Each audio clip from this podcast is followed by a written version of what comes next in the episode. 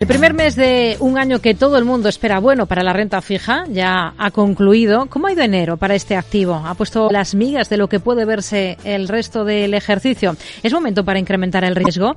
¿Hay que ser conservadores a la espera de más claridad sobre el momento en el que van a comenzar a mover ficha los bancos centrales?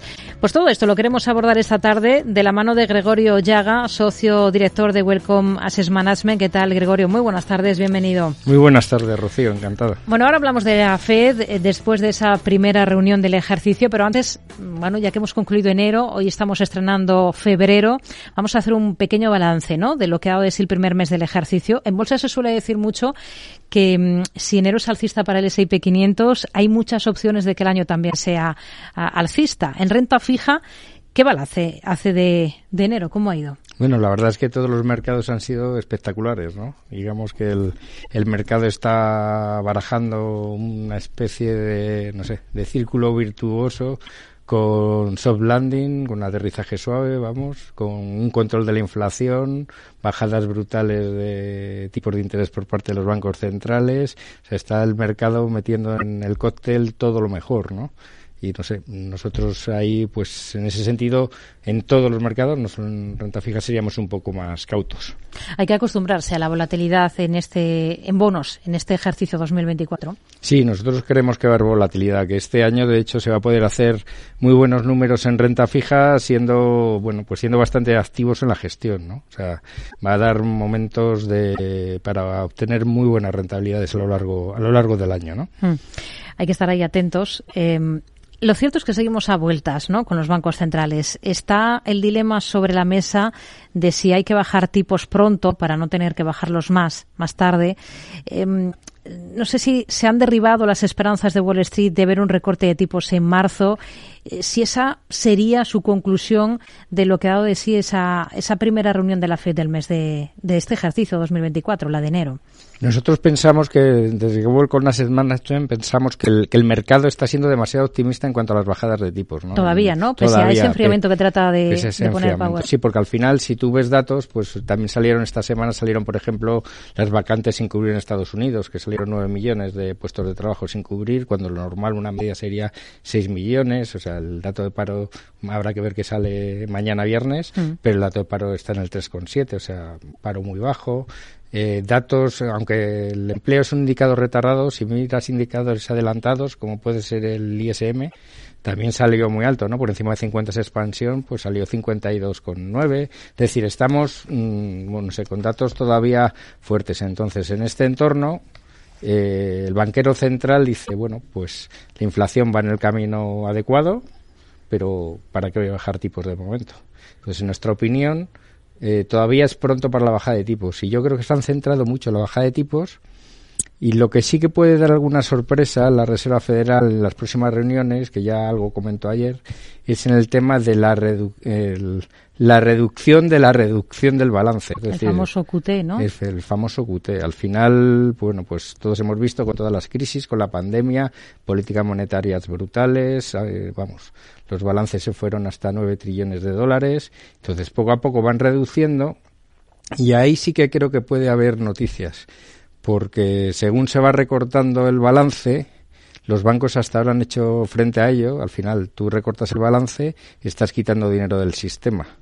Al mismo tiempo, los bancos inyectaban dinero porque cuando había exceso de liquidez habían hecho una cosa que se llama reverse repo y entonces iban deshaciendo el reverse repo y iban inyectando dinero en el sistema. Esto se va limitando, ya solo quedan 600 billions.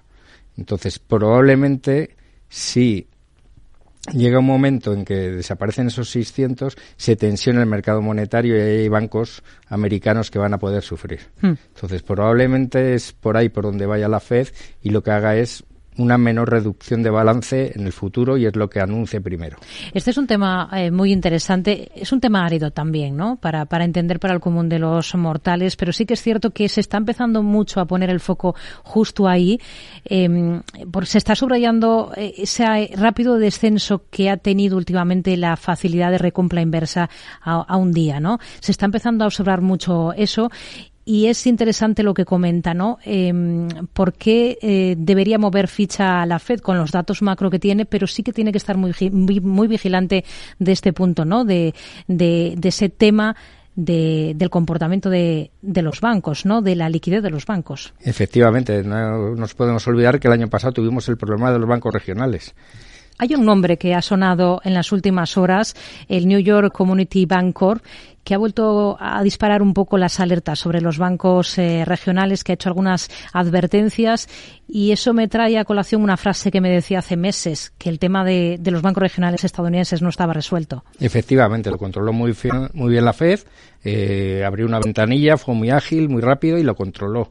Pero no nos podemos olvidar que los bancos americanos, cosa que en Europa por legislación, que es más restrictiva, no podría pasar, los bancos eh, americanos tuvieron un problema durante la pandemia que es que les entraron 5 trillones de dólares en depósitos, es decir, financiación en el corto plazo, y ellos invirtieron, por lo menos invirtieron 2, trillones 400 mil millones de dólares en, bonos americanos a largo plazo. Es decir, tú tienes la financiación en el corto y estás invertido a largo plazo. Entonces, en el momento en que tienes una salida rápida de depósitos, como le pasó al Silicon Valley en su momento, tú realmente tendrías que deshacer activo. Con la subida de los tipos de interés, los activos donde te habías metido, los bonos habían bajado en precio. Entonces ahí se te convierte un problema de liquidez en un problema de capital y es donde se estresaron todos los bancos americanos. Por eso la Reserva Federal está muy atento a todo esto, hmm. para que no tengan en un momento dado un problema de liquidez las entidades financieras, porque todavía hay entidades que en su balance tienen activos largos financiados con el corto. Entonces, por eso hay que estar atento a este problema. Hmm. Bueno, la banca está siendo auténtica protagonista en estos últimos días. Aquí en España, por ejemplo, estamos viendo presentación de resultados. Lo cierto es que todos están eh, marcando beneficios récord. Veremos qué pasa ahora con el cambio de ciclo de, los bancos centrales, em, porque es ahí donde está uno de los eh, grandes temas, ¿no? En si su potencial en bolsa está agotado. Eso nos hace mirar a la deuda, a la deuda bancaria. ¿Ser bonista ahora mismo de banca es mejor idea que ser accionista? Nosotros pensamos que sí, pensamos que sí porque debido a la regulación, es decir, desde 2008 por la regulación de Basilea III, las entidades financieras tuvieron que sacar, bueno, pues, mm, bueno, crear colchones de capital en la sombra, ¿no? Que son los famosos cocos y demás. Entonces nosotros pensamos ahí que por un tema legal, al final está, hay un beneficio a favor del bonista en contra del accionista. Entonces, puede haber momentos puntuales en que sea mejor ser accionista, pero de manera estructural es mejor ser bonista en una entidad financiera y ahí surgen grandes oportunidades que nosotros lo intentamos implementar a través de nuestro fondo, el One Duración 03, a través de mandatos directos de bonos o asesoramiento eh, en deuda subordinada de entidades financieras. ahora mismo está todo caro en general, pero a lo largo del año, sin lugar a dudas, va a haber grandes oportunidades en, en, estos activos. Hmm. ¿Cocos españoles o...? Cocos españoles, o sea, cocos de entidades españoles. Nosotros ahí la verdad es que hemos obtenido muy buenas rentabilidades, pues cocos de entidades como puede ser BBV o, o Caixa y demás. Ahora mismo, en nuestra opinión, repito, están un poco caros, pero a lo largo del año, cuando se producen ampliaciones de diferenciales, hay oportunidades muy buenas de entrar. Oye, si obtienes ahí en un momento dado rentabilidades del 9, del 10%, estando por encima la estructura de capital del accionista, para nosotros es un activo muy válido y debido a, simplemente a la legislación. Entonces, a nosotros nos parecen activos muy, muy interesantes. Yo siempre acudiría, eh, invertiría aconsejado por un especialista porque son temas como digo tiene temas legales complejos y de mercado pero pero nos parece muy interesante nosotros lo implementamos siempre a través de nuestras carteras hmm. vamos a, mirar en eh, segmentos concretos de, de, deuda por ejemplo eh, bonos de titulización hipotecaria. ¿Piensa que son una buena idea? A mí me parece que son una buena idea. Aquí ha habido ha ocurrido durante los últimos eh, dos años o tres años ha ocurrido una cosa que es que al final eh, las entidades financieras obtienen la financiación a través del Banco Central. Y tú cuando presentas en el Banco Central, cuando obtienes la financiación a través del Banco Central, tienes que presentar algo, tienes, presentas papel como garantía. Entonces, lo que hacían la mayoría de las entidades era emitir cédulas las retenían en sus balances y las presentaban luego en el Banco Central para obtener la, financiación. Eh, como se esperaba una avalancha a medida que se acaba la financiación a través del Banco Central y tienes que acudir más a los mercados, esperas una avalancha de papel de todo este papel que está emitido y que los bancos van a necesitar financiación del mercado y por eso han ampliado bastante. Entonces, para inversores muy conservadores es un activo muy apto porque ya ha ampliado diferenciales y bueno, pues están a, buenos tipos. Para inversores muy conservadores, a mí me parece un activo muy, muy útil para, para, para invertir. Hmm. ¿Qué más opciones tendría un inversor muy conservador, ya que sale este, este mm, activo concreto?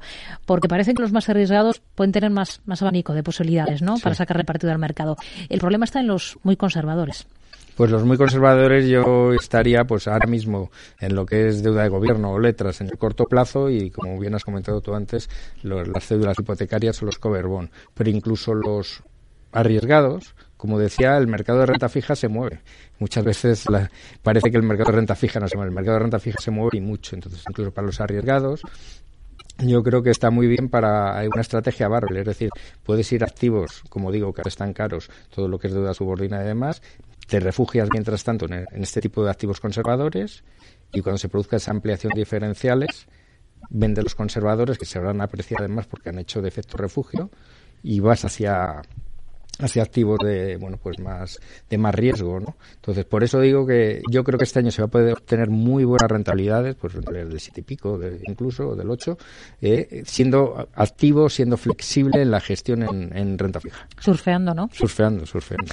Y, de duraciones ahora mismo eh, cómo cómo están ustedes en cartera qué, qué tramos principalmente en qué tramos están ahora todavía estamos en duraciones cortas porque en duraciones pues no sé hasta el dos años. ¿por qué? porque precisamente como comentábamos al principio se están descontando excesivas bajadas de tipos por parte de los bancos centrales. Entonces está descontando 150 puntos básicos de bajada cuando los mismos eh, miembros de la FED están descontando 75 puntos básicos. Entonces, todo lo que es el, el, largo plazo, el medio largo plazo, pues está en rentabilidades muy bajas. Entonces, pensamos que a medida que no se produzcan esas bajadas tan intensas de tipos y el mercado reconozca que van a ser más tardías, pues la curva debería subir un poco con rentabilidad y ahí sería el momento de alargar rentabilidades. Poniéndolo en cifras, pues alargaríamos duraciones en el 10 años americano en niveles del 460, 470, en el 10 años alemán, pues yéndonos a eh, rentabilidades pues del 260, 270 en esos niveles, alargaríamos duraciones.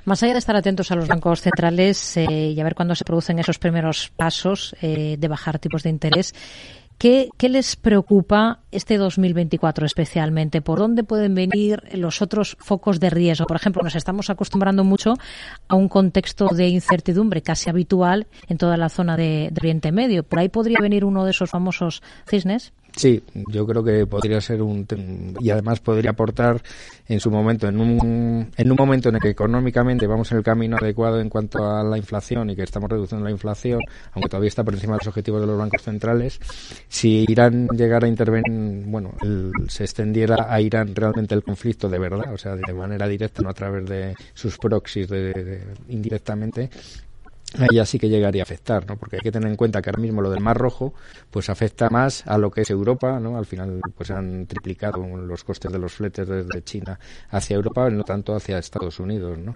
Pero si se llega a complicar el tema con Irán y ya estamos hablando, pues, del estrecho de Hormuz, estamos hablando del petróleo, se dispararía el petróleo, al final pasa el 20% de la producción mundial de petróleo, pues evidentemente eso sí que sería un cisne negro.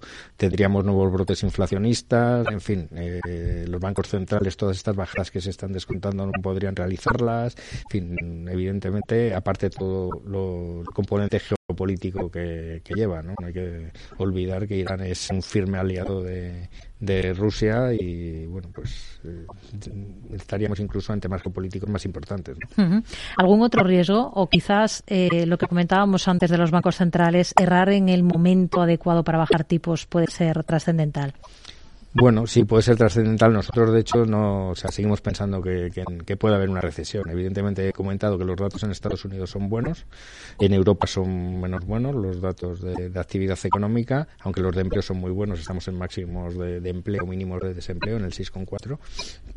En Europa son peores los datos de actividad y en Estados Unidos son buenos, pero no tenemos que dejar de olvidar que al final venimos con un déficit, todo esto es con un déficit público cercano al 7% y una política fiscal muy fuerte, con después de políticas monetarias muy fuertes.